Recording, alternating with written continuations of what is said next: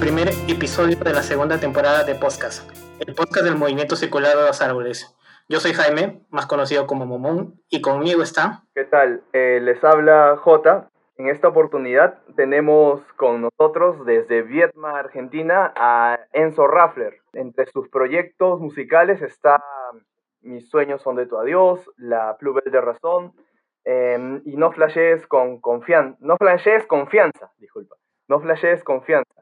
Em, además, dirige el blog El Basurero del Emo y el microsello Hikikomori Disco. Em, Enzo, muchas gracias pues, por aceptar la invitación a nuestro podcast. Muchas gracias a ustedes por invitarme. La verdad que tenía, tenía bastantes ganas de, estar en el, en el podcast. Ah, nada, gracias a ti. De hecho, han pasado varias cosas, como, como estábamos hablando previamente, ¿no? que no se pudo en la primera temporada, pero bueno, ya estamos acá al fin. Así que sí, sí, son cosas que pasan. bueno, eh, comenzamos pues con las preguntas. Em, dentro de las preguntas que teníamos preparadas y dentro de, la investigación y la información que hemos estado este, revisando, nos hemos dado cuenta que eres una de las personas más jóvenes que participa activamente en la escena de escrimo de aquí, de Latinoamérica y quizás de, a nivel global, tanto creando canciones y de igual forma con la difusión, ¿no? Y eso a pesar de que tenemos entendido que vives en una ciudad que es bastante, un poco pequeña, ¿no? Y que quizás está un poco alejada de la escena musical en, general. A esto viene la pregunta, eh, ¿cómo fue tu acercamiento al punk y específicamente al scream? Bueno, eh, sí, sí, como decías, eh, soy, soy de una ciudad bastante, bastante chica. viví en varios lugares, pero hasta los, hasta los seis años. De los seis años hasta ahora vivo acá en, en y sí, sí, es un lugar eh, bastante chiquito, muy poca cultura alternativa y, cultura así del, del punk eh, independiente eh, y, todas esas cosas, ¿no? el acercamiento yo diría que, que, fue principalmente gracias al Internet. Gracias al Internet también hace poco me habían preguntado lo mismo, estuve hablando con Charlie Vázquez, que escribe para, para DIY Conspiracy, un saludo a Charlie, ya que estamos. Y, Nada, bueno, le, decía también a... sí, que, una mezcla así de internet, de MTV, Guitar Hero y, y no sé, eh, de, más parafernalia eh, que consumía cuando tenía, no sé, 10 años. Em, diría, diría que mm, fue, no sé, Green Day y Paramore eran como dos bandas que escuchaba, sí. Eh, Green Day como que tenía una historia bastante fascinante dentro de lo que es el el, el punk, el DIY y todas esas cositas. Entonces como que no, no lo entendía realmente del todo a eso en el momento, pero me parecía bastante interesante. Como que siento que se fue mi primer como acercamiento a la, a la música como algo, eh, como algo alcanzable, como que no era algo de superestrellas, era en realidad de gente haciendo cosas. y nada, bueno, qué sé yo, después durante los años, durante mi preadolescencia y, y, y esas cosas, eh, como que fue incursionando más en, música independiente de, varios tipos. Nunca, nunca el emo específicamente, como que nunca, nunca llegué a eso, nunca tuve la etapa de esa fake emo, como que la, la, tengo ahora en realidad, la etapa de fake emo después de, toda la etapa real emo. Eh, está bueno con otra perspectiva. Y nada, bueno, qué sé yo. Eh, creo, creo que realmente la primera vez que, que escuché así un... Una línea de tiempo un poco diferente. sí, bastante. Em, no sé, me acuerdo que así como una de las primeras bandas de Screamo que realmente escuché, escuché, eh, fue cuando una amiga me, había pasado el Grey, que les había dicho, sí, que esos videos subtitulados al español con fuente y con fotos de atardeceres, todas, esas cosas, y me acuerdo que eh, creo que era el, el, último tema del disco este, en Autobiography, eh, que es tipo súper dramático, súper dramático, más dramático imposible. Creo que eso fue lo más emo que vi en mucho tiempo, en el momento. y, nada, bueno, qué sé yo, después de ahí encontrar más bandas. Me acuerdo que eh, una banda que, escuché en su momento y que, y que dije, que, me hizo decir como, ah, esto es el screamo, tipo, quiero escuchar más de estas cosas, fue esta banda 90s o 90s, no sé cómo le dicen, que es la banda creo que era como del baterista, no, del baterista, del guitarrista de Zarathustra Has Been Killed in the 70s y, alguien más, no me acuerdo de quién era, pero es como un dúo así de Mobile a full. Y, me acuerdo que salió ese disco, no sé cómo llegué a ese disco, no sé cómo lo terminé escuchando, pero me acuerdo que ahí dije, claro, esto es Screamo, tipo, de ahí al Sophie Floorboard y a todas esas cosas. pero bueno, qué sé yo. Todo mientras pasaba la etapa como indie, ah, jungle pop. A, esos blogs este, donde hay de todo. Sí, sí, como que fue un acercamiento dentro de todo bastante convencional, como creo que, creo que es como un acercamiento en el que, en el, que puede conectar mucha gente, como que pueden decir, sí, me pasó lo mismo. Claro, claro, no, sí, sí te entiendo. De hecho, es eh, un acercamiento em, quizás más o menos este, común por, el, por la manera en cómo se nos presenta la música, ¿no? Eh, quizás primero lo más como que conocido, lo más comercial, y luego ya uno por iniciativa pues va buscando cosas. Enzo, olvidé preguntarte, actualmente, ¿cuántos años tienes? 19 años tengo, cumplo en octubre, así que para octubre, a final de octubre de este año, cumplo 20. Pueden mandarme discos, vinilos, cassettes, acepto todo tipo de regalos. Luego, al final dejas tu dirección, va. Sí, sí. Se hará, una fiesta Screamo, tal vez, el cumpleaños de, de, Enzo. Tal vez se pueda hacer hasta organizar algún show. Un World Tour ahí. Mamá Rescrimo Tour. Eso, eh, y antes de incursionar más o menos en el escrimo, por lo que estábamos averiguando, pues tuviste algunos proyectos dentro de lo que es el bedroom pop en el lado más lo-fi y tus proyectos los estuviste difundiendo a través de Hikikomori Discos, un microsello que fundaste para difundir, además de tus propios trabajos, eh, otros proyectos mayoritariamente de lo-fi pop eh, ¿Nos puedes contar un poquito más sobre estos proyectos y sobre Hikikomori, cómo los inicios, en realidad cómo está todo este, todo este asunto de lo-fi pop? Em, yo creo que realmente la, cuestión empezó con, simplemente las ganas de, hacer canciones. Las ganas de hacer canciones, y em, activar algo y no sé, bueno, eh, hacer algo significativo eh, desde mi pieza, ¿no? Así que no sé, bueno, qué sé yo, con todos los recursos que, tenía disponibles en el momento, eh, trataba de hacer eh, canciones que, se asimilaran a, algo que yo quería hacer. Em, ese sello también nació como de, esas mismas ganas de querer activar, querer unir como de cierta manera, mm, no sé, como una especie de microescena virtual de, artistas que, que pasábamos por lo mismo dentro de todo, como que Tampoco había muchas ambiciones en el momento, era, era más como hacer los primeros pasos eh, para, para crear cosas copadas. Y actualmente es la situación del sello. Siguen produciendo cosas, eh, algunos discos, están contactando con bandas, a sacar material este, físico, porque me parece que incluso han sacado material en físico también, ¿no? Eh, sí, sí, sacamos un par de materiales físicos, incluso sacamos una de las, nuestras últimas ediciones, fue el, bueno, el último LP de American Poetry Club, una gran banda de que primero era como una especie de bedroom pop eh, y que después se volvió una banda de midwest emo medio twee pop. Eh, genial, si pueden escuchar eh, el disco, el anteúltimo disco que sacaron, se los recomiendo mucho. Pero bueno, en cuestión lo del sello, em, realmente como que no se encuentra en actividad ya desde hace un año más o menos. No por nada en especial, yo creo que toda la cuestión de, la pandemia y de querer eh, eh, seguir con muchos proyectos y querer meterle más pila al escribo y todo eso, como que en un momento como que me explotó y tuve que dejar de hacer algunas cosas simplemente porque no podía con todo. Y el sello se encuentra así como una especie de stand-by, eh, tampoco diría que está muerto, tuve, lo pienso siempre, de, volver a, a, hacer cosas, pero bueno, si quisiera revivirlo, yo diría que tendría que ser con un objetivo más claro y algo, ideas más concisas. Eh, no sé cómo, no sé cuáles, eh, no sé cuándo, pero capaz que en algún momento eh, se vuelve a, aunque sea activar algunos recitales o lo que sea. Sí, porque nos hemos dado cuenta que ya desde el principio de la presentación, pues lo que estábamos comentando, ¿no? Que tienes múltiples proyectos musicales y muchas veces hay algunos que están, digamos, en stand-by y otros que están más activos y bueno, siempre imaginamos que es porque le estás dedicando un poquito más de tiempo a unos proyectos que a otros.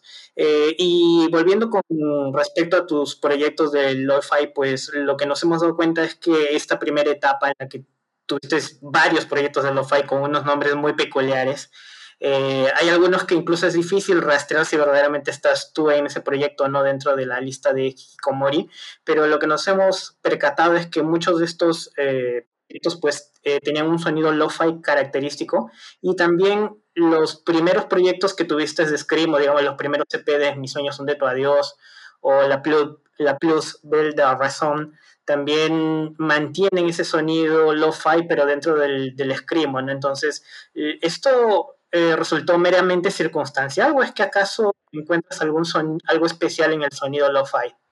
Em, yo diría que, solamente es un, reflejo de, la, situación en la que estaba en el momento y en la que estábamos con, mis compañeros o con quienes eh, compartía espacios musicales. Eh, siempre, siempre tratamos de hacerlo lo, mejor que podemos eh, con las pocas cosas que tenemos. Yo tengo el mismo equipo desde que empecé a grabar mis primeras canciones, más o menos, o desde los primeros discos de Mis sueños son de Dios, La Plus Bell, ahora. Entonces, no sé, como que simplemente era, es como una cuestión de aprendizaje y también tiene cierto, eh, como cierto, hay como cierto romanticismo del lo-fi en un, sentido que a veces puede estar bueno o a veces puede estar un toque medio choto, pero fuera de eso, eh, no sé, como que trataba de sacarle el jugo a las dos, a las dos cosas. Eh, siento que si hubiese querido hacer simplemente algo de alta calidad en el momento, sin saber hacer cosas de, calidad al menos mediana, eh, me hubiese frustrado demasiado. Era, es como un aprendizaje constante, creo, nomás. pero sigue siendo, o sea, ahora sigue siendo todo relativamente low-fi, tampoco es que eh, haya grandes producciones, eh, así que no sé. era, era, e, es como una mezcla ahí de, ambas situaciones. Enzo, a partir del 2018 te embarcas en la difusión y preservación del emo iberoamericano a través del blog eh, El Basurero del Emo. ¿Qué te estimuló iniciar con este proyecto? ¿Y qué tal es esta experiencia de difundir bandas, difundir música mediante blog? Eh, empezó como, como una idea que tenía, así en un momento dije, no, quiero volver a hacer un blog, volver, o sea, quiero hacer un blog como, no sé, como la belleza del caos, como el movimiento circular de los árboles. Eh, quería hacer un blog que, que, archive de cierta manera eh, lo que para mí al menos era y sigue siendo una pieza importantísima del punk, eh, del hardcore y del DIY en, su expresión más pura. porque, no sé, veía que alrededor como de hace 10 años, ponele aproximadamente, como que dejaron de existir algunos blogs, se dejaron de actualizar, los links empezaron a morir eh, y, demás cosas que, me parecía una tragedia, me parecían una tragedia todas esas situaciones. Así que con, el blog lo únicamente, el único como, como estímulo que, tenía era las ganas de hacer cosas y de difundir y de preservar eh, las cosas que tanto me encantan eh, para el futuro, para alguien que le interese. Puede haber alguien capaz que no le interesa a nadie una banda que suba, pero capaz que hay una persona que es justo lo que estaba buscando y. No sé, buscaba eso, tampoco, tampoco buscaba algo mucho más eh, ambicioso. Es una cuestión como muy, de, muy del emo, muy del escrimo clásica, de la de los blogspot y todas esas cosas, así que también va por ahí.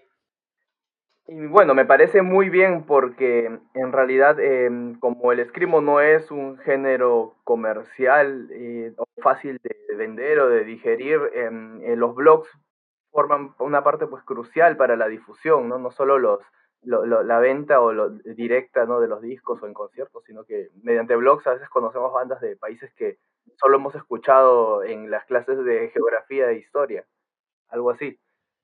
Eh, siento, siento, que también iba como por la cuestión de dejar de ver a la, música, eh, o en este caso al escrimo y al punk eh, tercermundista como algo, como algo exótico. O sea, como que la verdad me, no, me importa cada vez menos, la verdad que si esta tal banda es de estadounidense, es europea, o es del lugar más recóndito de, de, no sé, de Rusia o de China. Como que Nunca, siempre escuché como la misma cantidad o incluso más escrimo latino eh, que, que primer mundista. Entonces, como que eh, para mí va por ese sentido, por el de, bueno, vamos a apoyar al menos eh, las bandas con las que nos sentimos identificados, de cierta manera.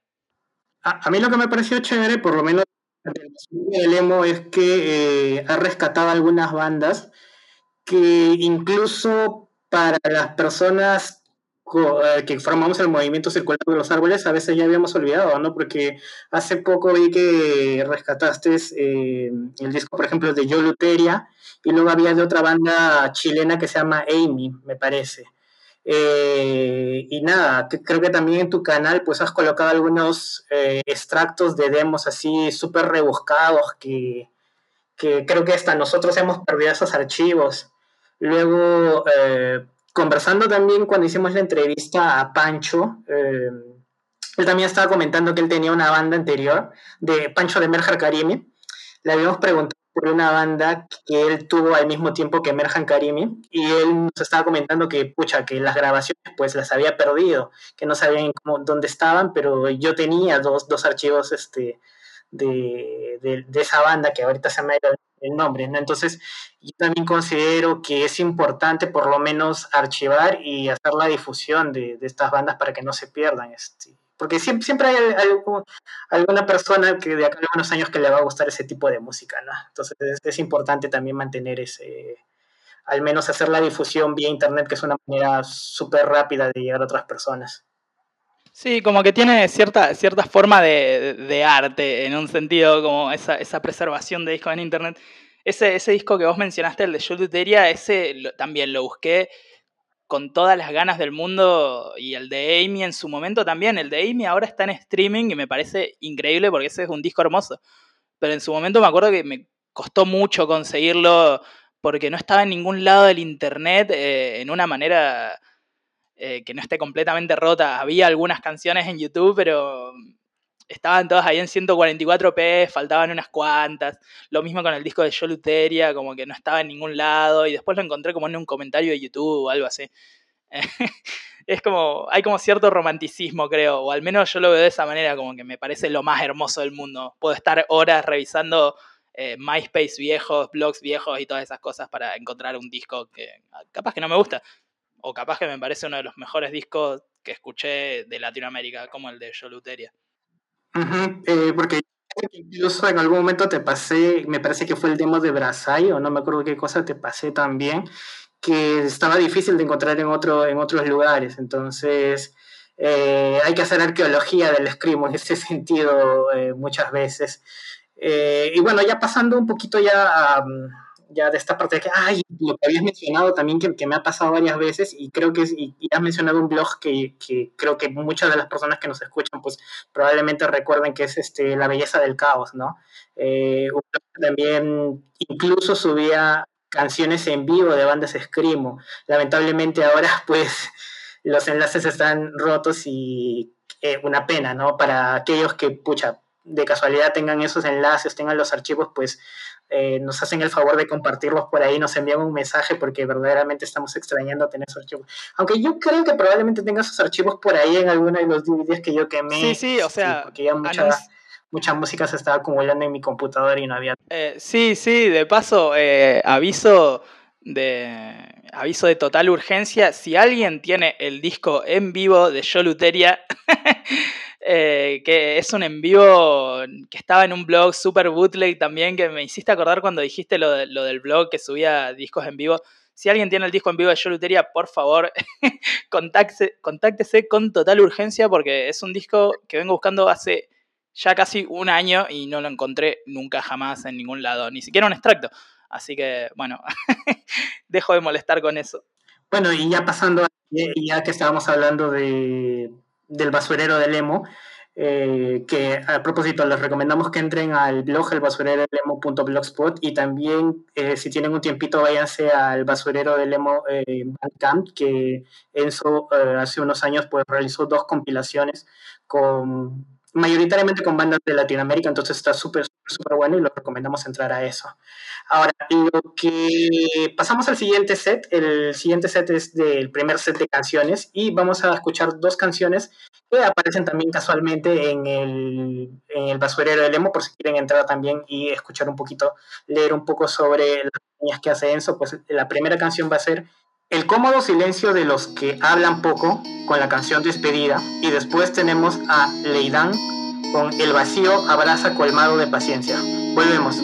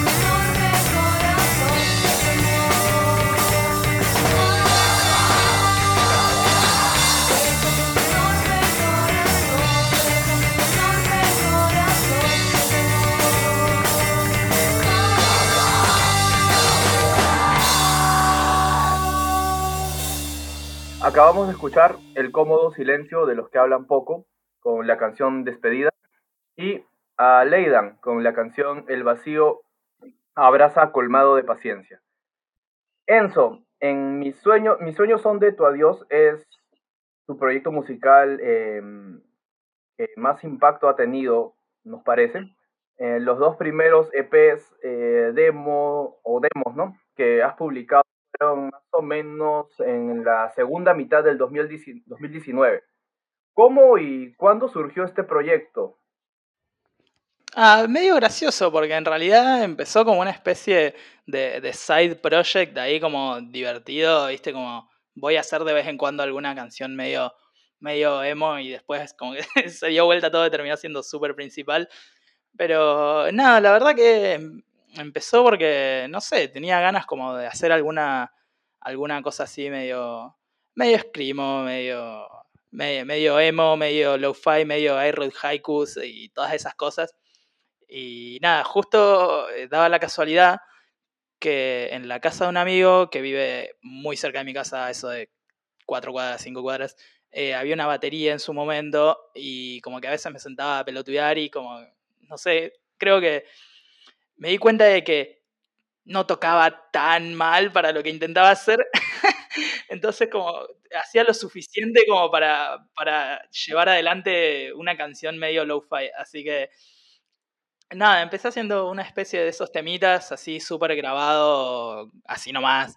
Tipo, en el momento grababa las guitarras con un ampli de 10 watts que tenía súper chiquitito eh, y grababa, grabé el bajo en línea directa, las baterías con el teléfono y, nada, empezó así, como sin muchas pretensiones y después eh, como que, se fue poniendo más seria la cuestión. Que le empezaste a poner más, eh, más tiempo quizás y, y, es como que quizás te fluían más las canciones y dijiste, bueno, ya, ya que sea el proyecto principal ya está, ¿no? Algo así. Sí, sí, yo diría que sí, más que nada con eso, con eso de la, de la composición, como que sentía que estaba más, como más preparado para, para hacer más canciones o algo así. Como que le veía más futuro nomás. Ah, claro, claro, sí te entiendo. Y hablando de composiciones, em, ¿cómo sientes que es el proceso creativo cuando te toca componer eh, para Mis sueños son de tu adiós? ¿Y eh, cómo haces para grabar la mayoría de instrumentos? Ahorita justo ya me contaste un poco de la guitarra, pero nos gustaría saber un poco más del todo el proceso, ¿no? Eh, sí, igual, eh, ojo que cambió mucho. Eh, cómo, cómo, suenan las últimas grabaciones y cómo las estoy grabando eh, difiere mucho de cómo era al principio. No sé, el proceso creativo diría... ¿Cómo fue al ah. principio cuando comenzaste a grabar y luego nos cuentas cómo, cómo es ahora? Como para darnos una idea de los cambios que has dado.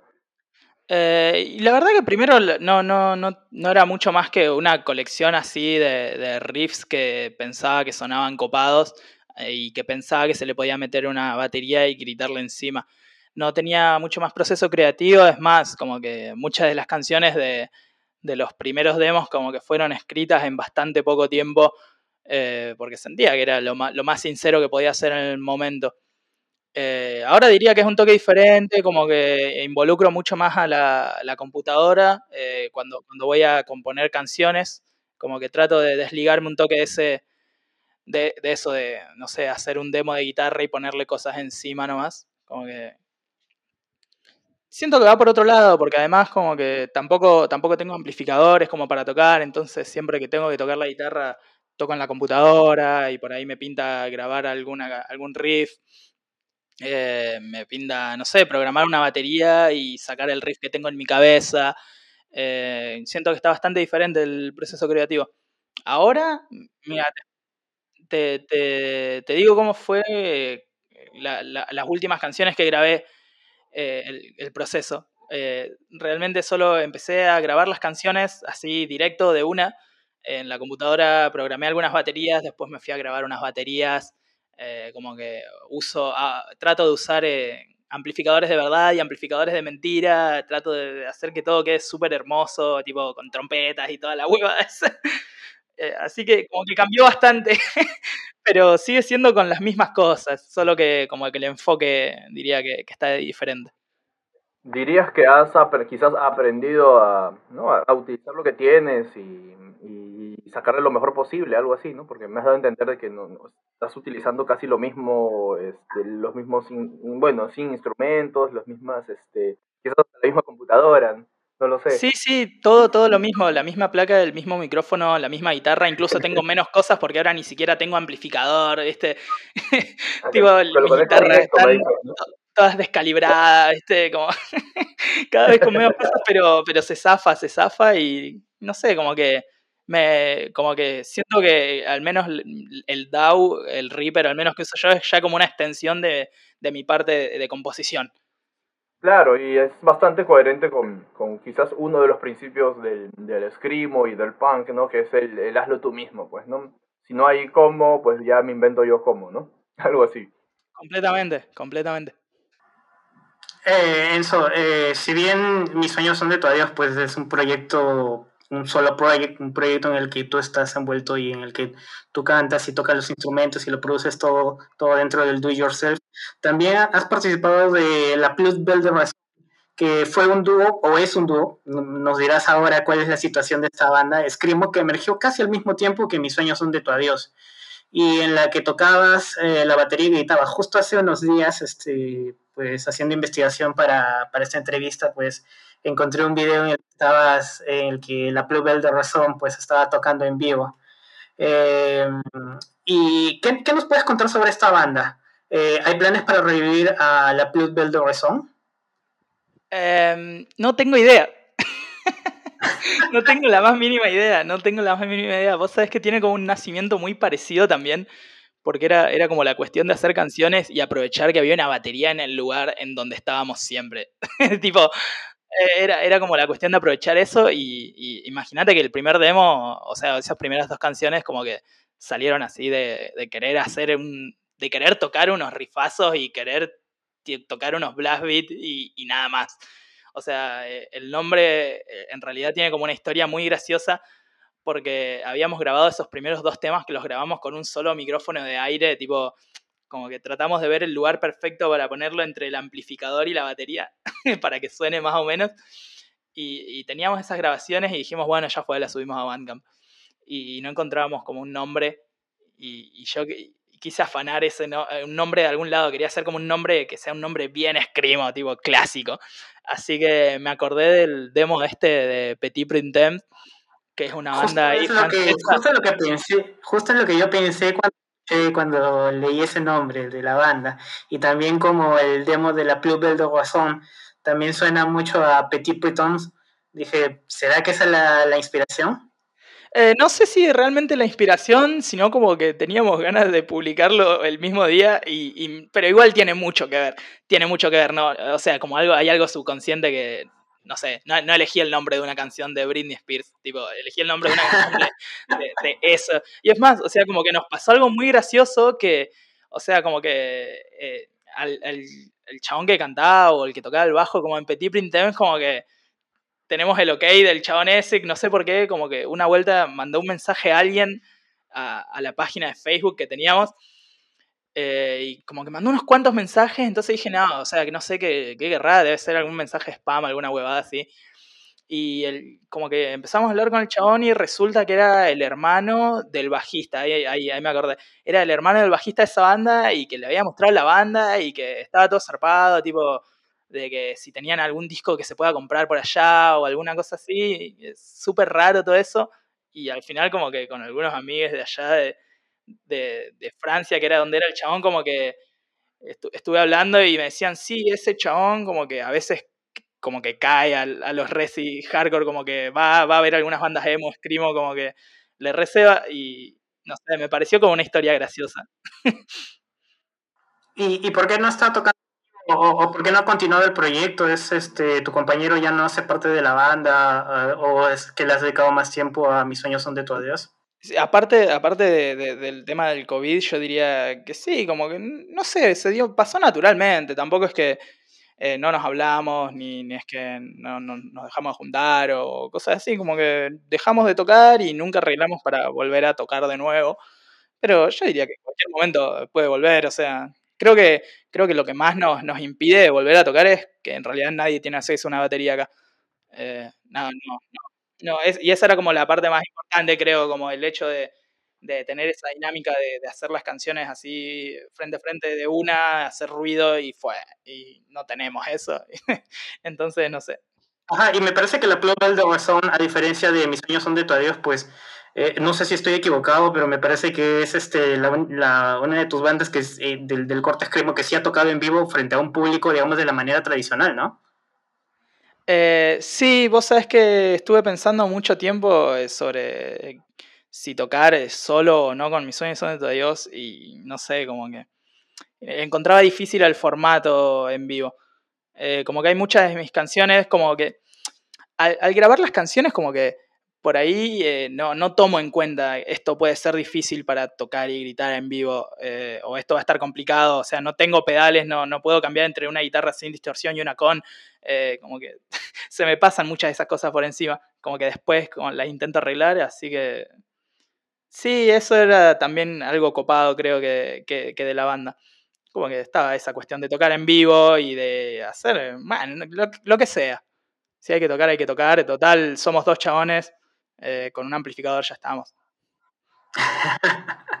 y volviendo ya a lo que es este mis sueños son de tu adiós, pues eh, que habíamos hablado pues un poquito de los primeros EPs y demos, pero digamos que el primer trabajo así oficial de la banda que eh, lo, que usualmente pasa en la escena Screamo es que los primeros trabajos o se editan en unos EPs o también más usualmente todavía es que se editen en Split y este también fue el caso de Mis sueños son de tu adiós participando en el Three-Way Split junto a, curiosamente, también proyectos eh, listas, al igual que Mis sueños son de tu adiós, y también, eh, digamos que más pegados a lo que sería el Love Fight, el Love Fight Emo, eh, la banda I Get Bullied by My Ghost in My Attic y Mississippi Hearts. ¿Qué representa este trabajo para ti? Em, yo diría que si representa algo, es como el, realmente el inicio, como de mis sueños son yo junto al primer disco, al LP1. Pero bueno, después les hablo de eso un toque. Pero nada, ese, ese split me, me causó mucha ilusión porque lo que tiene esto aparte de que, como decías, como que son todos proyectos solistas y todo súper casero, eh, es que Mississippi Hearts en realidad es el chabón que tocaba la guitarra en Japanese Role Playing Game, esa banda de Midwest Emo Screamo eh, británica. Bandaza, bandaza, si pueden escuchar el último MP que tienen, el Bandcamp es jrpg.bandcamp.com. Eh, una banda hermosa, si les gusta la, la cuestión así, corte Flower Type to Pants o William Bonney, todas esas cosas bien low-fi twinkly, eh, como que, bueno, les recomiendo que lo chequen. Bueno, y Mississippi Hearts era el guitarrista de eso. Como que mm, lo conocí porque saqué el álbum en CD en acá en su momento con, con Hikikomori con el sello. Y nada, bueno, como que pegamos ahí buena onda, un toque. Y salió, vi, vi que en un grupo de Facebook, eh, I Get Bullied by the Ghost in My Attic había publicado que quería hacer un split con alguien y, acá Alec le dijo, vamos a hacer uno. Y yo dije, bueno, vamos a hacerlo, yo también quiero estar. y, salió nomás, y salió y salió un split hermoso, eh, súper emocionado, salió como, creo que una semana antes que, que, mi primer disco, creo. Eh, y fue muy loco todo, fue como mucho... Tuvo una buena recepción y fue como mucha buena recepción muy de repente. Eh, como que lo tengo con mucho cariño a, ese split. aparte que técnicamente sería como el, primer lanzamiento mío que está en formato físico. O sea, de, mis sueños son de Dios. Eh, como que por, una semana es el primer formato físico que debe, debe haber algunas cintas por ahí dando vueltas. Eh, y nada, eh, muy zarpado. Sí, porque ha sido, ha sido editado en Inglaterra, creo que también, ¿no? En formato cassette. Sí, sí, ese disco salió en Inglaterra en el sello Different Schools. Sacan, sacaron un par de bandas súper copadas de allá, como Good Carl y no sé, como esa onda más, eh, emito británico. Eh, y sí, muy, muy, muy alegre me, me, quedé por eso. O sea, me acuerdo que cuando salió, el mismo día que salió, vi la foto de los cassettes, vi que estaba en el Big Cartel, vi que estaba el split en todos lados, dije como, no, ah, tengo que celebrar esto de alguna manera y me fui y me compré unos vinos, unos puchos y me celebré solo en mi casa, me sentí el rey del mundo. Buena, no, está bien. Hay que celebrar esas cosas, obviamente. Es un, un este, grabado ¿no? y distribuido en otro país. Es, bueno, es un logro. Yo lo veo así, al menos. Yo también haría lo me mismo. Causó mucha ilusión, eso sí, me causa mucha ilusión y me sigue causando ilusión. Como muy lindo todo, muy puro. Qué bueno, qué bueno en realidad que haya pasado eso. De hecho, que lo, lo más probable es que vaya o pueda pasar de nuevo, ¿no? Una, este, otra pregunta tenemos este, al respecto. Eh, casi al mismo tiempo que se inició la cuarentena, Mis sueños son de todo Dios lanzó el álbum Páginas Muertas. Según la descripción en Bandcamp, se trata de canciones sobre sentimientos que no puedo expresar, sueños donde muero y páginas de internet muertas. Eh, ¿Podrías extender un poco más las ideas tras este álbum? Sí, vos sabés que justo la cuarentena del COVID, eh, no sé si allá en, en Lima eh, creo que había empezado como un toque más tarde o algo así, pero acá como creo que a principios de marzo eh, como ya se había picado todo, ya estaba todo acá mal. fue la quincena, no, en la quincena de marzo, el 19 si mal no recuerdo. Claro, sí, sí, eso fue una eternidad. Fue una eternidad, sí, hubo, un gran cambio de tiempo ahí. Bueno, pero eh, canciones sobre sentimientos que no puedo expresar, sueños donde muero y páginas de internet muertas. Sí, yo creo que eso eh, encapsula mucho como eh, la, las cosas que quería hacer en ese momento de, de, mi vida. Bueno, tampoco pasó mucho tiempo, ¿no? Pero ese, ese verano como 2019, 2020 y como ese cambio de vida, yo estaba por entrar a la universidad ahí, ya estaba como haciendo algunas cosas que, que quería hacer artísticamente. Eh, y no sé, está todo como muy eh, alimentado por eh, horas y madrugadas enteras de internet. Y, sobre los sentimientos de esos que me, que me causan, como que hay cierta belleza dentro, dentro de todo, de todo este mundo que en cualquier momento se va a terminar, ¿no? Eh, hablando como del internet, ¿no?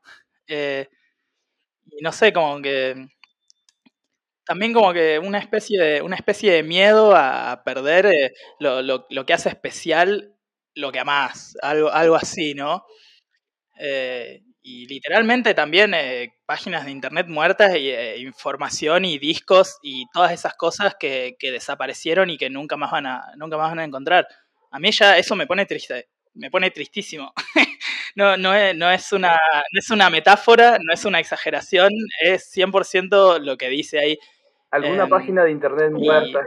Bueno, no sé cómo. ¿Alguna página de internet muerta que, que tú recuerdes con, bueno, con nostalgia o tristeza quizás porque ya está muerta, ya hay información que ya no, no vas a poder acceder, que se te venga a la mente? Yo principalmente diría que blogs de música, blogs de música y páginas de MySpace viejas que a pesar de que yo no usé MySpace y no me causa como esa tristeza porque, oh, MySpace o claro. nostalgia o todas esas cosas. Como que es más por lo, lo, lo que significa para, para, mucha gente, o sea, hay muchas, por ejemplo, bandas eh, que, que, no existe más registro en Internet y que probablemente a la gente involucrada no le importaba en su tiempo y ahora, eh, no sé, como que le, les causaría algo como algo bonito dentro suyo y no, no sé, no, no, no existe más eso. Qué sé yo, como que me pongo a pensar y digo que, o sea, 10 años que voy a ver eh, en, en, el internet. Eh, que, que, va a quedar eh, de, de, de, mi presencia en 10 años seguirá existiendo o sea, el Bandcamp. Completamente, o sea, me vuelvo loco. Si, si llega a morir Bandcamp, eh, me muero yo también. Todos, bueno, sería un, un, un, duro golpe y no creo que desaparezca de golpe. MySpace también tuvo su, su proceso, ¿no? Que poco a poco fue la gente fue dejando de utilizarlo y hubo un momento en que avisaron y dijeron como, ya lo vamos, le vamos a dar de baja en un mes, algo así fue. Y es como que mm, los que pudieron. Sí, o el Pure Volume, ahí está, eso, eso me acordaba, el Pure Volume que, que, que, desapareció hace, hace no mucho, hace no mucho desapareció. Yo encontré algunas cosas ahí y encontré algunas cosas que no bajé en su momento y que me arrepiento profundamente de no haberlas bajado porque ya está, no, ni siquiera está archivado. es sí, terrible. No, sí, sí, sí pasa eso. Sí pasa eso, en realidad, de ahí, este, podría pasar, pues, si uno solamente como que guarda sus, digamos, tus propios proyectos, ¿no? En un solo lugar, en una sola página, que era lo que antes solíamos hacer, el error en el cual, cometíamos, el cual cometíamos, ¿no? Que era meterlo todo en, no sé, en. Luego el MySpace desaparece y ahí estamos buscando como locos. ¿Dónde estará? Todo así, ¿no? Y, ya, y luego a rebuscar en, los, en las computadoras antiguas y y a veces no, no, no hay buen resultado en realidad. También, este, ¿verdad? También tuviste un proyecto solista incursionando en el Power Violence, ¿no? Bajo el nombre de No Flashes Confianza. Y bueno, con un estilo de diseño gráfico para las portadas de los EPs bastante, pero bastante peculiar. ¿Cuáles han sido eh, las influencias directas tanto en música como en diseño gráfico? Em, influencias directas, em, aparte del Power Violence, eh, diría que em, el mamarre. Ah, el mamarre, una palabra que uso mucho, pero que a veces no sé definir. Puede ser muchas cosas el mamarre. El mamarre en este, en este sentido, diría que el mamarre como, eh, como, una, como una actitud de fiesta y actitud de, bueno, ya fue. y no sé, como que o sea, ese proyecto como que me, me, salió la idea porque una vuelta estábamos como ahí en el departamento de, de un amigo ahí, eh, tomando, fumando huevadas ahí, y como que dije en un momento de lucidez, ya sé, voy a hacer este, voy a hacer un proyecto de hardcore Power Violence, ahí se va a llamar No Flashes Confianza y va a tener la portada de Bob Cholo. Y efectivamente eso es lo que hice, tampoco, tampoco tiene muchas más pretensiones, como que dije eso y a la semana como que ya estaba el demo, ¿viste? Ya está. Buena, buena, no. Eh, y sí, nada, bueno, mucha, mucha de la cuestión del rip-off ahí en el diseño gráfico. Eh, qué sé yo, como la portada del EP2 es como, es como la portada del demo de Crossed Out. Eh, la primera es un puto Bob Cholo, o sea, clásico, eso, eso es hermoso, con una fuente gótica, a mucha gente le encantó esa portada. Bien, bien, bien. Y nada, como que tampoco es algo que me lo tomé súper en serio, pero eh, no sé, voy a seguir sacando algunas cositas ahí. Eh, como para seguir eh, el espíritu de, del mamá. va bien, va bien en realidad. Va bien y a ver, a que sigan saliendo más cosas pues de, ese proyecto. Hay algunas canciones de No Flashes Confianza con las que podría ser fácil sentirse identificado, ¿no? Como odio entrar a un blog de 2007 y que el link de Mediafire no funcione. Sin embargo, la canción que abre el tema es em, enigmática, digamos así, ¿no? Porque hay contextos que quizás desconocemos por ejemplo, dice, no puedo esperar a que Ciro Core se muera. ¿Quién será Ciro Core? ¿Quién es Ciro Core y por qué merece tu desprecio? Eh, no quiero divagar mucho porque la verdad que siento que sería darle atención a un sujeto nefasto, pero bueno, básicamente, eh, básicamente es como un personaje nefasto local que, nada, bueno, tiene ahí una especie de cierta influencia en Twitter, como que una especie de músico en algunos momentos, eh, nada, una persona súper asquerosa eh, aparte, aparte de golpeador, que eso es lo primero de todo. eh, nada, sujeto súper desagradable, súper eh, influenciador de, menores, ah, así como en el sentido de propagador de, ideas a la Agustín Laje, tipo, terrible todo. Y nada, no sé, y lo, y lo peor de todo, como que ya me olvidé qué iba a decir. bueno, que se muera, ¿no? Decir lo peor de todo y, como que leí aquel documento y me olvidé. bueno. Eso, pero las canciones de, de No Flashes Confianza, entonces eh, las letras van más o menos por el mismo lado, también es como un desfogue, como decir, eh, para expresar todo lo que te molesta, digamos que va por ese sentido. Eh, sí, puede ser. Ah, em, diría que se intercala entre eso y el mamarme y el mamá. es como, no sé, el, creo que el, el split este con, con Virginia Lagos es como un buen ejemplo, como que el primer tema tiene ahí como una especie de llamada a la Charles Bronson y qué sé yo, como súper humorístico, pero en realidad el tema, eh, lo, lo, lo, que dicen esos 15 minutos de puro blasty y mamarre es como, no, no está bueno tener ídolos, o sea, basta de idolatrar gente que, no sirve para nada, o sea, solo nos tira para atrás eso. Pero a la vez el tema que sigue es sobre que yo tomo todo el vino que quiero, tipo, no me digas cuánto vino tomar. y, nada. es, un, mensaje un poquito más crudo, ¿no? El que, el que pretende, por lo menos, no flashes confianza. Sí, sí, súper, súper crudo, es como que va, va al grano. Ajá, y con, y con respecto a, a, aquí hay algo que probablemente para muchas personas este, de, otras regiones, pues no les quede muy clara esa palabra mamarre, eh, porque incluso yo he visto que estás pensando hacer un tour y le quieres llamar el, el mamarre tour o algo así, o mamarre records, he visto que es una de tus palabras favoritas, entonces, eh, al, margen de mamarre, que más o menos le estabas comentando también que, que, podría significar, eh, también creo que no flashes confianza, es, es este, una frase muy típica de Brasil, ¿no? Pero ¿qué, qué, qué significaría eso? O sea, ¿por qué el nombre? ¿Qué pretende? Eh, en realidad hubo, En realidad el nombre viene de un meme, que por suerte no es un meme que se explotó mucho, sino creo que tendría el nombre menos gracioso del mundo, de mi proyecto. era, era como un meme, no sé, como, te doy un ejemplo de una situación. Había como un meme que decía, todos terminaban con Bob Cholo, ¿viste? Por alguna razón. Y decía como, eh, mi psicóloga, dos puntos.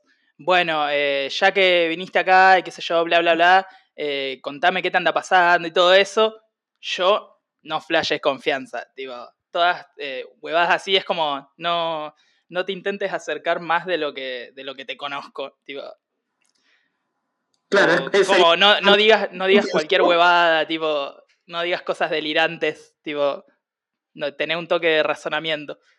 Pero es más en un sentido humorístico. Ajá, pero es una frase que se utiliza bastante en Argentina entonces. Eh, más o menos. No sé qué tanto, ¿eh? Al menos acá, como en, esta bar del país, yo diría que no tanto. bueno, por las épocas en las que vivimos también es imposible no, hablar de memes también. la vez pasada, eh, curiosamente estábamos hablando también de eso con Hugo y no sé, nos, nos pusimos a pensar después, oye, hemos estado hablando 20 minutos de memes prácticamente. Sí, estuvo entretenida esa charla, ¿eh? Porque, no sé, queríamos hablar de música, terminamos hablando de memes, incluso, y, pero eran memes que están relacionados con la música. Ahora, el No Flash es confianza que, que dices que es un meme que, no ha sido tan explotado y que también está en Bob Cholo. El Bob Cholo sí es un, es un meme muy, muy conocido, ¿eh? el, que, el que menos tiene eso también. Y es súper delirante. Es bastante simpático. Sí, es que, es que es bastante simpático, es, no sé, es muy latinoamericano también diría. Eh, sí, sí, pero ni hablar, creo que ese, ese es el saborcito extra que le da. Bueno, ahí ya que estamos, ya vamos a parar un poquito de charla y vamos a escuchar un poquito de tus proyectos. Pues vamos, pero esta vez vamos a entrar con Plazoleta, que es, que es uno de tus proyectos este, de indie. Creo que Plazoleta probablemente es uno de tus proyectos indie que, que más este, relevancia ha tenido, por lo menos más, más, gente ha conocido. Personalmente a mí me gustó el último EP. sería bueno que, que espero que vuelvan a juntarse y a sacar más este, temas.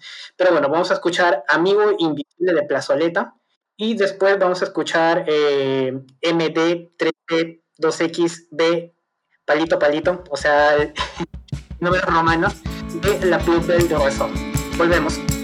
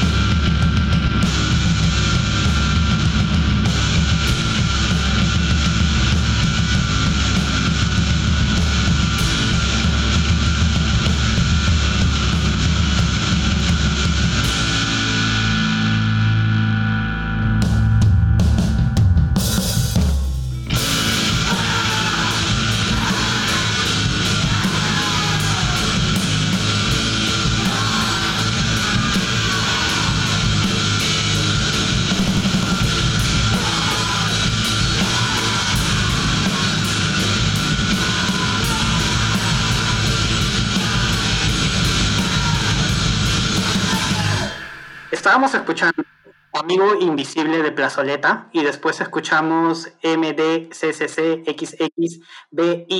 de La Plus Belle de Razón. Eh, cerrando el 2020, mis sueños son de todavía participó en un four-way split junto a los chilenos de Mirimbide y dos bandas de Indonesia. Eh, nos parece genial que las bandas latinoamericanas puedan colaborar a, ese nivel y con sellos especializados en Scream como son Larry Records y James C. Screamer. Eh, bueno, es chévere en el sentido de que, estas, eh, de que estos sellos pues apuesten por ustedes, ¿no? Es usual que sellos uh, de este mismo nivel pues estén eh, viendo qué es lo que se desarrolla en otros lugares aparte de, de, Estados Unidos y Europa, ¿no? ¿Cómo es, tu relación con otras bandas que participan en el circuito Screamo en Latinoamérica y en España? O sea, porque yo más o menos tengo idea de que eh, tienes contacto con, algunas personas que ya hemos entrevistado aquí, pero nos gustaría que nos cuentes un poquito más sobre esto. Eh, y yo siento que es algo que si no usara Facebook eh, no pasaría mucho. Como, me acuerdo que la otra vuelta alguien me había comentado ahí en una foto que había subido, eh, tipo, Facebook is for Scrum Kids y Nada, bueno, son como relaciones así, ¿viste? Que se van formando como en, grupos de Facebook, ¿viste? Capaz que conocías a alguien en Scrum Cave recopado, capaz que estabas en, el Emo está muerto y conocías a alguna persona copada, ¿viste? Eh, te vas conociendo con gente, qué sé yo, que empezaba a mandar solicitud de amistad por ahí medio mamar, tipo, sin pasarte de la raya tampoco, pero... no sé, son relaciones así, con gente por ahí o fanáticos porque no sé, son como gente igual a yo, somos fanáticos del hardcore de cierta manera. Y, y como que, no sé, tampoco es que solo por ser fanático del hardcore eh, nos vamos a llevar bien, eh, pero es como un tipo de gente muy particular, qué sé yo. Facebook siempre como que te, Manda, te manda a lugares muy copados de, cierta forma a veces. Ajá, pero me imagino que gracias a esta amistad que también surgió con los chicos de Mirin Video el, el split, que el four split, ¿no? Claro, o sea, yo me acuerdo que estaba viendo en Bandcamp, eh, con, estaba viendo la, categoría de nuevos lanzamientos de Violence o Screamo, Chile. Tipo, quería ver específicamente en Chile si había salido algo nuevo. Y veo el demo de Mirimbide re zarpado, es una violencia zarpada mal. Eh, tipo, es increíble ese demo. Y como que ahí después eh, vi el canal que lo subió a YouTube y ahí me rescaté que tenía que ver algo con esta banda Tara que ahora creo que nos sigue tocando, no sé, pero también una excelente banda de moviolencia de Chile. Y vi que lo subían al mismo canal, claro, eh, uno de los muchachos de Mirimbide eh, tocaba en Tara, así que nada, me pareció resarpado. Y después me, mandaron un demo a mí y yo ya los conocía y les dije resarpado. Y ahí como que, creo que fue así, pero como que ahí nos estuvimos hablando, nos mandábamos cositas, qué sé yo, y todo resarpado. Anda, muy buena gente, me, me ven muy bien, muy bien. Claro, entonces es la, es la ventaja que hay el Internet, ¿no? Que se puedes conocer con personas que probablemente no son de tu ciudad y no tengan los mismos gustos, porque si vives en una, eh, una ciudad pequeña, probablemente que no tiene una escena grande, pues es más difícil, por lo menos en este tipo de sonidos que son... Eh, que, que, no es fácil que a, que a, la mayoría de personas les guste dar no, ese no, tipo de ventaja, ¿no? La gente que conozco que escucha Screamo o que al menos tiene idea que es, así como realmente como que la puedo contar con los dedos de una mano, ponerle. Hay gente que sabe más o menos que es el emo, pero después hay gente que ponerle, te escucha una banda Screamo ahí, como que no conozca a nadie, literalmente. O sea, o si no, a menos que yo las haya obligado a escuchar algo. Ajá. Eh, es más o menos como tratar de entender ese, ese meme del iceberg, que en la puntita están las bandas más conocidas y hasta el fondo pues están esas bandas súper oscurísimas de, de Sí, sí. Vos sabés que tengo que hacer, tengo que hacer un remake del meme que hice, que hice un meme, viste, con bandas latinas. Sí, sí me acuerdo que hiciste eso. tengo que hacer el remake de eso, pero estuvo, estuvo re bueno, estuvo re bueno, nada que ver. Sí, en realidad puse una banda también, una banda del que tipo solo existe en un artículo de Noisy, ¿viste? De los que hacía Javier Ibarra. Mencionaba una banda como de las primeras, esta banda creo que se llamaba OMA, que era como de las primeras bandas ah, de México, como con Nos Plus Ultra y todas esas, y que no hay nada, nadie sabe dónde están las grabaciones. Y entonces como que puse esa banda al final como medio un meme, ya era como, ya es absurdo, o sea, chabón, ¿para qué vas a escuchar algo tan oscuro? Por lo que yo recuerdo, Javier dijo que Oma solo se había presentado en vivo y que creo que no habían grabado nada. Si no mal recuerdo, que creo que hicieron tres o cuatro presentaciones, no recuerdo. A ver, si Javier está por ahí o alguien este, quiere hacer correcciones, pues nos deja las correcciones si están en YouTube ahí en los comentarios, ¿no? A veces se nos olvida este tipo de cosas. Sí, eh, a mí me pareció muy particular encima porque de esa banda Oma hay una foto muy buena que, que que está el chabón gritando en el piso y hay un montón de panfletos gigantes, unos afiches en el piso ahí colgados y toda la gente parada ahí. Eso me parece una de las fotos más zarpadas que vi, tipo, que siempre me impresionó, tipo, de ahí salió mi amor por el escrimo mexicano. es lo más, es lo más. Ese escrimo de esa época es increíble. Eh, casi todos los trabajos, y un poquito sobre a Mis sueños son de tu adiós, casi todos los trabajos, pues, de Mis sueños son de tu adiós, han sido editados desde el que estábamos hablando el anterior, el split, lo que sería el primer trabajo, pues en cassettes, pero también la mayoría han sido eh, editados por Larry Records en Estados Unidos, en formato cassette, ¿no? Eh, incluso Páginas Muertas, es curioso que ha sido editado en formato disquete por Last Records en Canadá.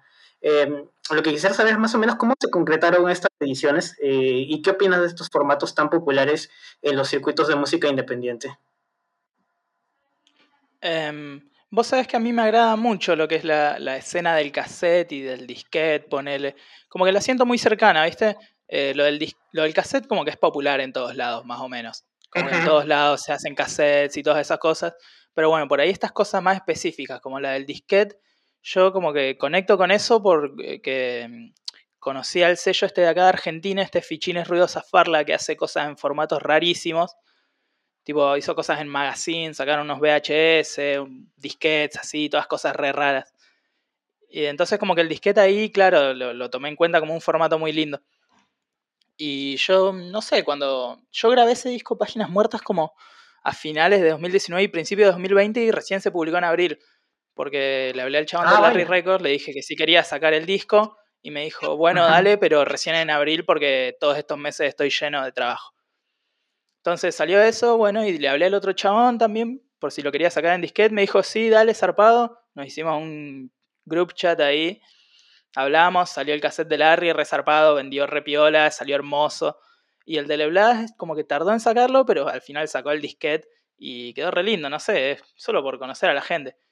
Pasa que el chabón, este Gabriel, que tiene el sello, es el, el que era el baterista de Como Ver, el que toca en Above the Lev tipo, esas bandazas. Entonces como que me parecía muy arriba, o sea, como que, o sea, este chabón me está sacando el disco una locura.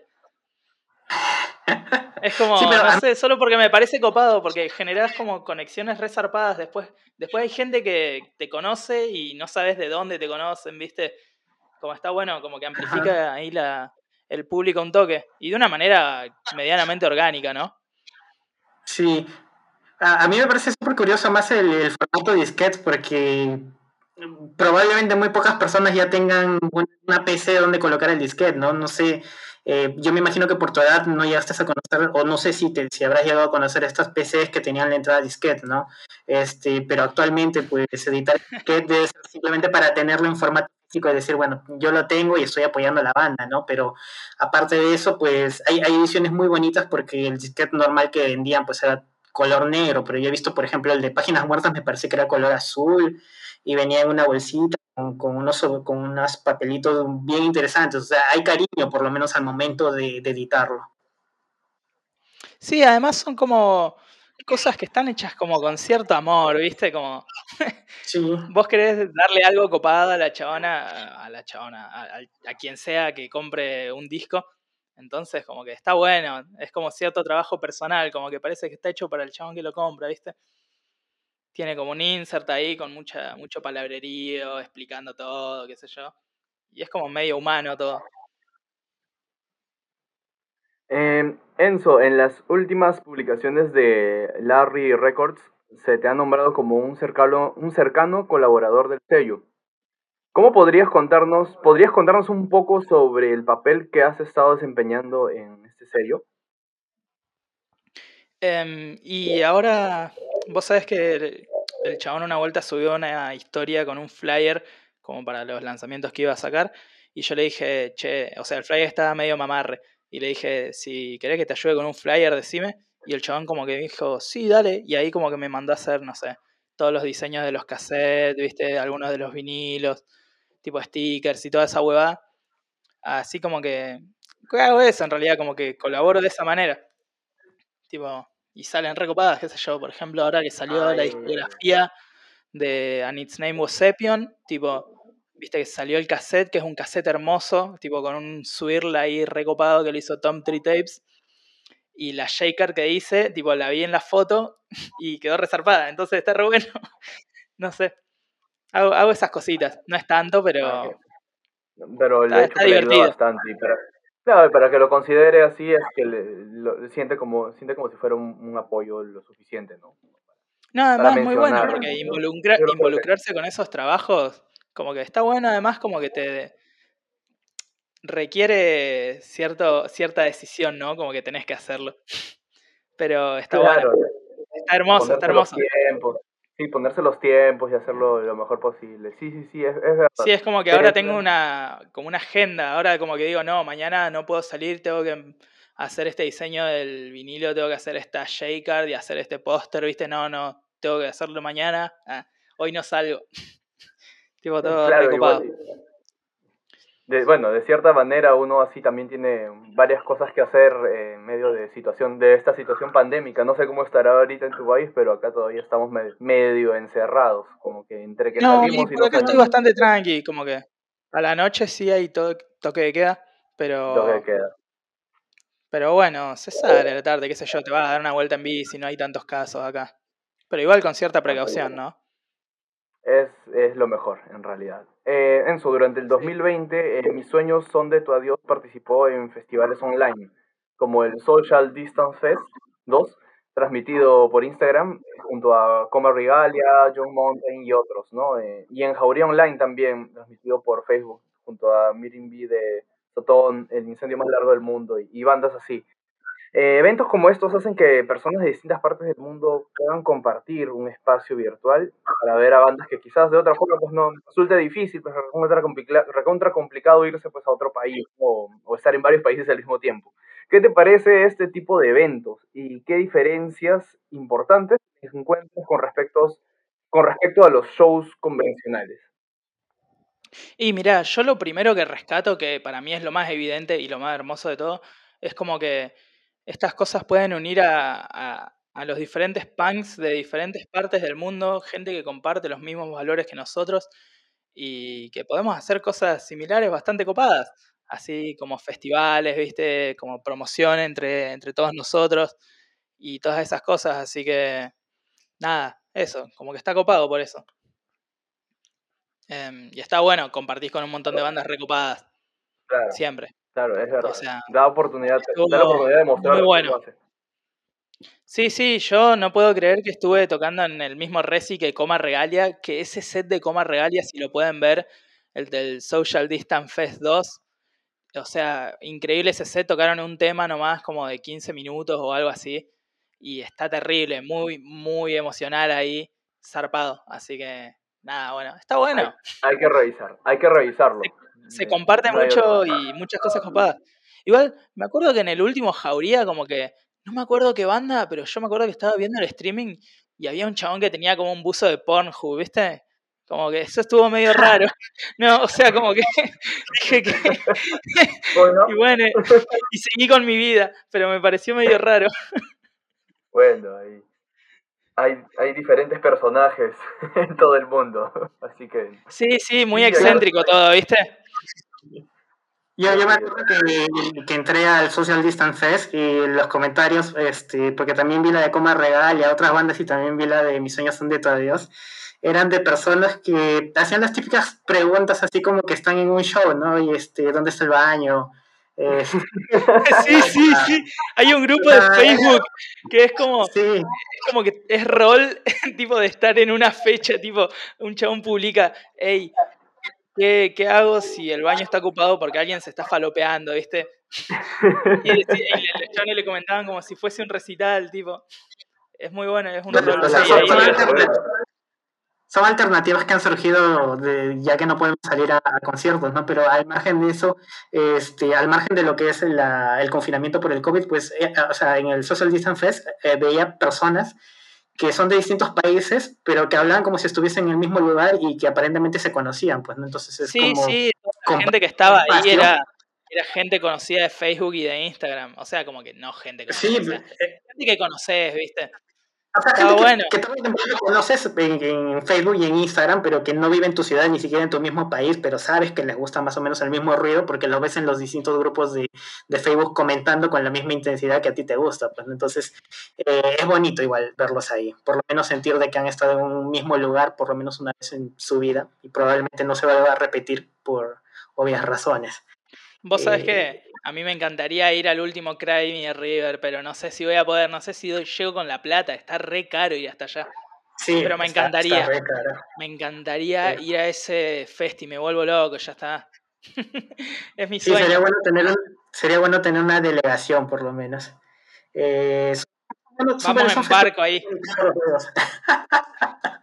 Creo que un barco dura este, más de un día, no sé, verdaderamente pero dale, igual es, es, el espíritu del festival también, porque quien lo organiza pues es el, el de Red Protest, ¿no? Y por, por los videos, y incluso esto lo, hablaba Javier Ibarra en el primer capítulo también del podcast y también pueden ver sus, el texto de la experiencia, pues, ¿no? De que es todo el do it yourself, que es... Eh, digamos que no hay tanta gente, pero es un bonito festival. La experiencia vale bastante y aparte que ves a bandas que eh, que probablemente nunca las, las, vería juntas en un mismo show. En especial porque vienen de distintas partes del mundo y porque también no todo el mundo le gusta esa banda, ¿no? Entonces es como este, una convención de nerds del escrimo. y el último, pues, sí, el último va a ser espectacular porque es, eh, se supone que es el regreso de, de, Luis Cypher. Me vuelvo loco, sabes que estaría increíble. Yo me encantaría tener algún disco de Luis Cypher o de Arce Moreira. Eso me encantaría. Vos sabés que hay una página de Bandcamp muy rara, tipo, creo que es la de uno de los sellos que sacó la discografía en cassette, que estaba el disco y decía como que tenía envío gratis, tipo, y era rarísimo. O sea, no sé si te lo envían a eso. Pero estaría muy bueno, lo pagás como 6 dólares nomás a esa discografía en cassette hermosa.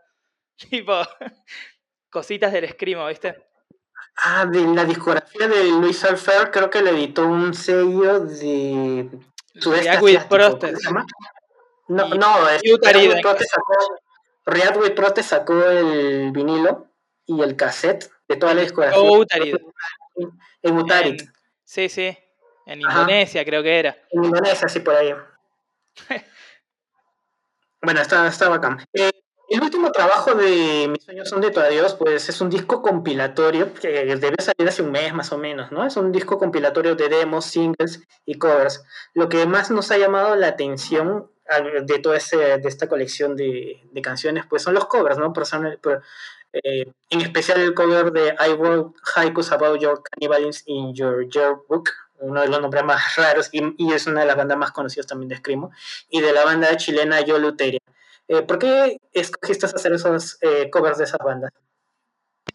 Eh, y mira, lo de los covers normalmente pasa porque quiero tocar un tema y como que lo aprendo y digo, bueno, fue a ver, me hago una batería como para tocar el tema. y salía así, tipo, los de Aero y Haiku están así. Y los hice porque pintó, tipo, me aprendí el tema en la guitarra, no me lo saqué, o sea, no está igualito, pero se parece bastante. Y el de Yo también. Pasa que un amigo tiene con una guitarra que está en drop B, entonces, y ese tema está en drop C. Entonces fue, grabé el tema en drop B y. Porque es re metaloso encima. Así que nada, bueno, porque pintó realmente. Quería tocar esos temas nomás. Ah, vale. Es más, tipo, ahora estaba grabando un cover de Paramore, ¿viste? Como re zarpado. Sí, Como todo re gritado. Eh, emergency de Paramore, tipo, voy a sacar ese cover en algún momento. ¿Va a salir como single o piensas no tengo idea, pero lo quiero sacar, tipo, al menos en YouTube, ¿viste? Ya, vale. Va a estar re bueno. Y ahora lo último que hemos sabido, lo último que, sabemos sobre Mis sueños son de tu adiós es que hay un, se viene un split con retratos de heroína. Eh, ¿Qué otros planes, además de, Retratos de Heroína, hay para el 2021? Tal vez ya hay una fecha tentativa también para Retratos de Heroína, el split que sale con Retratos de Heroína, que es eh, la banda paralela también de, Fernando For Battle, con el que estuvimos hablando hace un tiempo también. Sí, sí, de Nepugia. Che, Sí, vos sabés que la producción del split este con retrato de heroína me la tomé muy en serio porque grabé como las guitarras ahí re perfectitas, tipo ahí como duplicadas las guitarras, tipo con todo el power ahí reservado de ampli de verdad, de ampli de mentira, ¿viste? Los bajos también, tipo grabar como tres bajos. Grabé las baterías, tipo pude grabar baterías de verdad, por suerte y ahora lo mandé a mezclar y lo va a mezclar eh, ahí John Decker y estoy esperando que, me dé unas mezclas y después lo, lo voy a masterizar. ah, ¿es la primera vez que trabajas con John? Sí, sí, eh, me va a mezclar ahí temas y planeaba masterizarlos ahí en, en Del Valle Studio, ¿viste? De, de Nahuel Martínez, que tocaba en Ostende. Así que, sí, sí, sí, así que quiero hacer eso porque, bueno, me lo puedo permitir ahora. Ah, me gusta como colaborar ahí, Porque nos habían comentado también que Nahuel estaba dentro, envuelto en lo que es la producción este, de, música para lo que es el clima, ¿no? Ahora la gente del sello de La Flor, cuando está comentando también que ese dato. Pero al margen de lo de retratos de heroína que ya, que ya está saliendo dentro de poco, ¿qué, otros planes hay? Tal vez eh, estás componiendo unas canciones, se viene otro álbum, un split, o tal vez revives eh, alguna de tus otras no, mira, la idea, eh, espero, o sea, el plan, el plan para fin de año es más o menos tener medianamente completos dos splits, eh, EPs, tipo de dos temas, ponele. Y si todo sale bien, la idea es sacar un disco corte 7 pulgadas, como de 15 minutos, ¿viste? Un disco corto nada, con el sonido más o menos que tienen las canciones de Split con Retrato de Heroína, que vamos a escuchar una ahora en, un toque, ¿no? Sí, dentro de poco. Inicia. Sí, sí. Temazo. Bueno, ah, eh, mi plan es ir por ahí, qué sé yo. Tengo material ahí como para splits y toda la bola. Así que, nada, la idea es seguir haciendo cositas copadas y metiéndole más onda. Fue.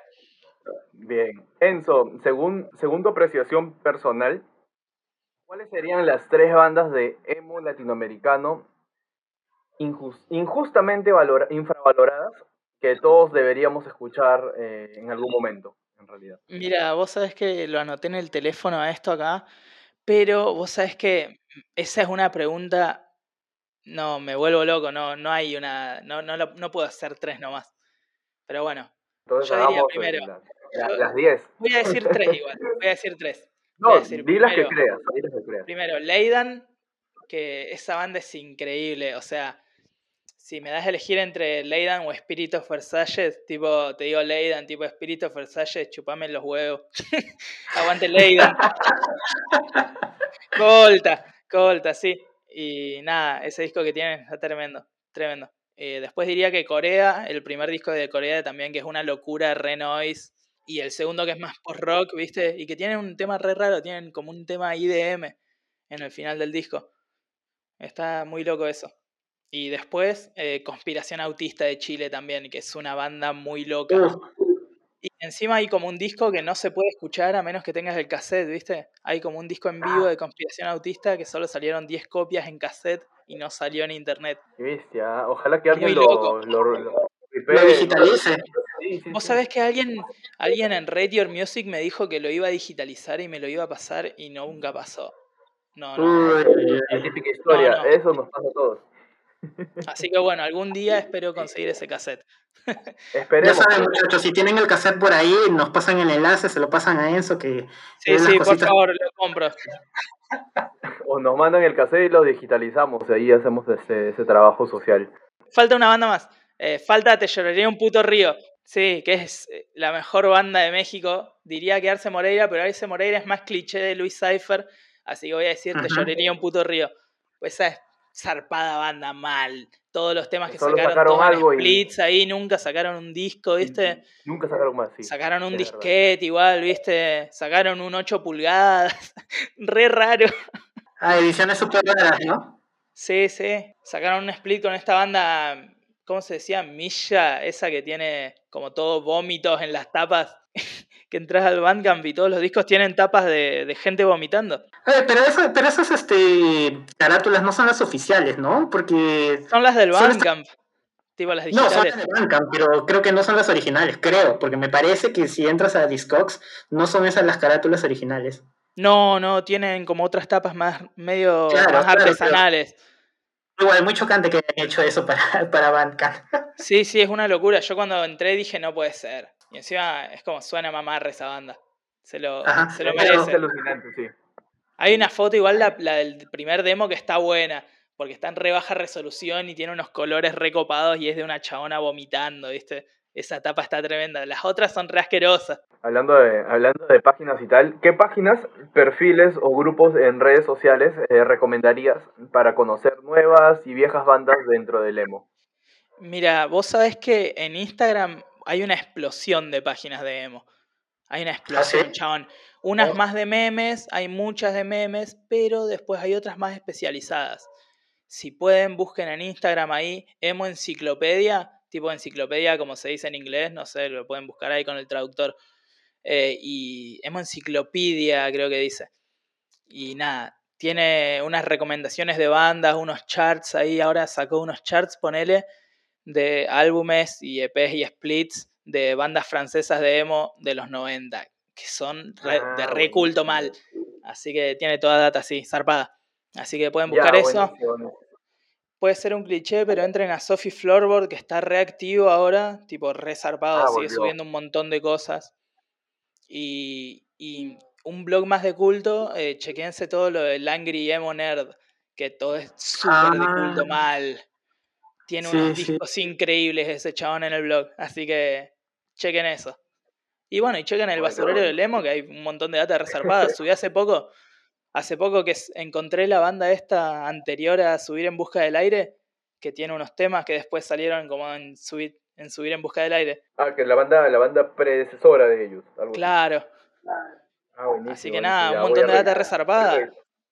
Está bien, hay, hay bastante información entonces. Entonces hay bastante información en internet y es cuestión de buscarla prácticamente, ¿no? Sí, como que hay que encontrarla igual.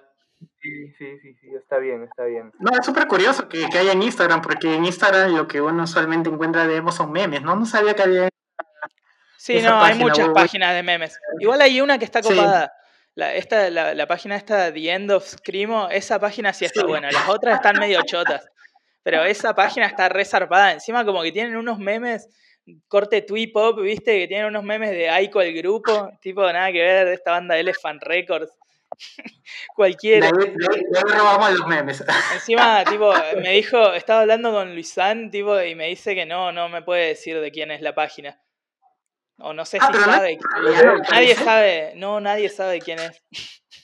Es, re loco. No, no, ni en pedo. Bueno, bueno, gente, vamos al, vamos al tercer set de canciones.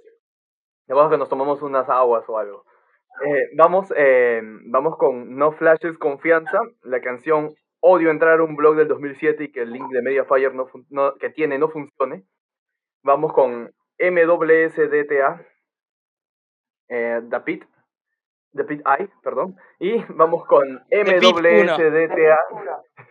The Pit 1. MSSDTA. MSSDTA, perdón por mi, mi afán de, de reducir. Eh, de reducir Hay un estreno acá, ah, chabón. Sí, eso es lo que justo te quería, mencionar, quería mencionar, que esto es está yendo como que en estreno, ¿no? Porque, bueno, al menos para la fecha en que va a salir esto eh, online, ¿no? Este, este, este podcast, eh, creo que sí vamos a estar en estreno, así que... No, todavía no sale el tema. Falta mucho ah, para que salga. Para que salga, ah, buenísimo, entonces Estreno, estreno exclusivo. Un estreno del split con retratos de heroína. Un temazo. Buenísimo, buenísimo, buenísimo, buenísimo. Facebook is for emo lovers. Esa es la canción. Y nada, ahí vamos.